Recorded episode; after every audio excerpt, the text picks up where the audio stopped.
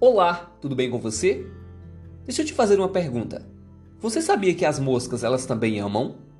Pois é, isso mesmo que você ouviu. Tem uma crônica muito bacana, muito divertida, que está intitulada por esse título: As moscas também amam. Ela é escrita por Juliano Martins e eu vou ler para você.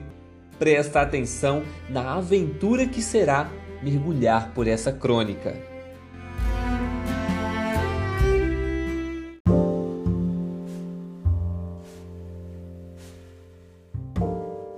As moscas também amam. A mosca estava profundamente depressiva. E como não está? Seu corpo expelia tristeza e angústia. Mal nascera e a brevidade dos seus instantes já anunciavam a sua morte, que a esperava em alguns dias. Em 15, 20 ou no máximo 30 dias já seria esquecida, servindo apenas de alimento para outros insetos, se é que teria tal utilidade.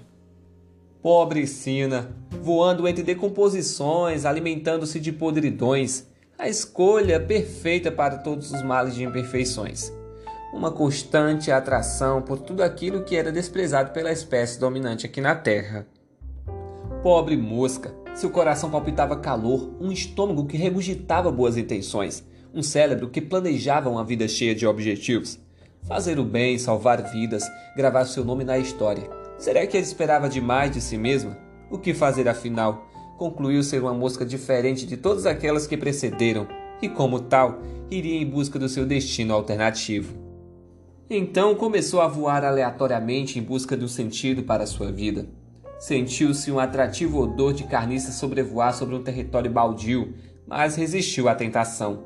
Precisava lutar contra suas inclinações, contra cada traço instintivo. Continuou vagando em direção ao tudo e nada e chegou à casa de humanos. Entrou calmamente pela janela e começou a inspecionar o local.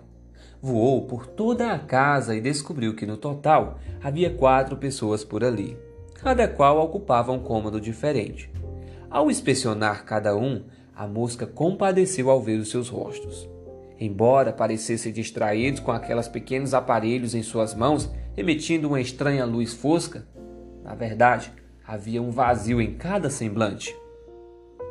A mosca percebeu muita dor em cada traço daquelas faces e concluiu que, mesmo com sua vida curta e sem objetivo, jamais sentiria tamanha solidão como aqueles seres humanos que pareciam padecer. Seu pequenino coração condoeu-se com tanto sofrimento contido. Todos eles eram seres mortos, apesar de ainda respirarem. Então, em busca de fazer a diferença, a mosca resolveu lhes fazer companhia. Porque sobrevoar materiais em decomposição se poderia consolar aqueles que ainda respiravam, quem sabe sua presença pudesse trazer um pouco de calor e ânimo para aquelas pessoas.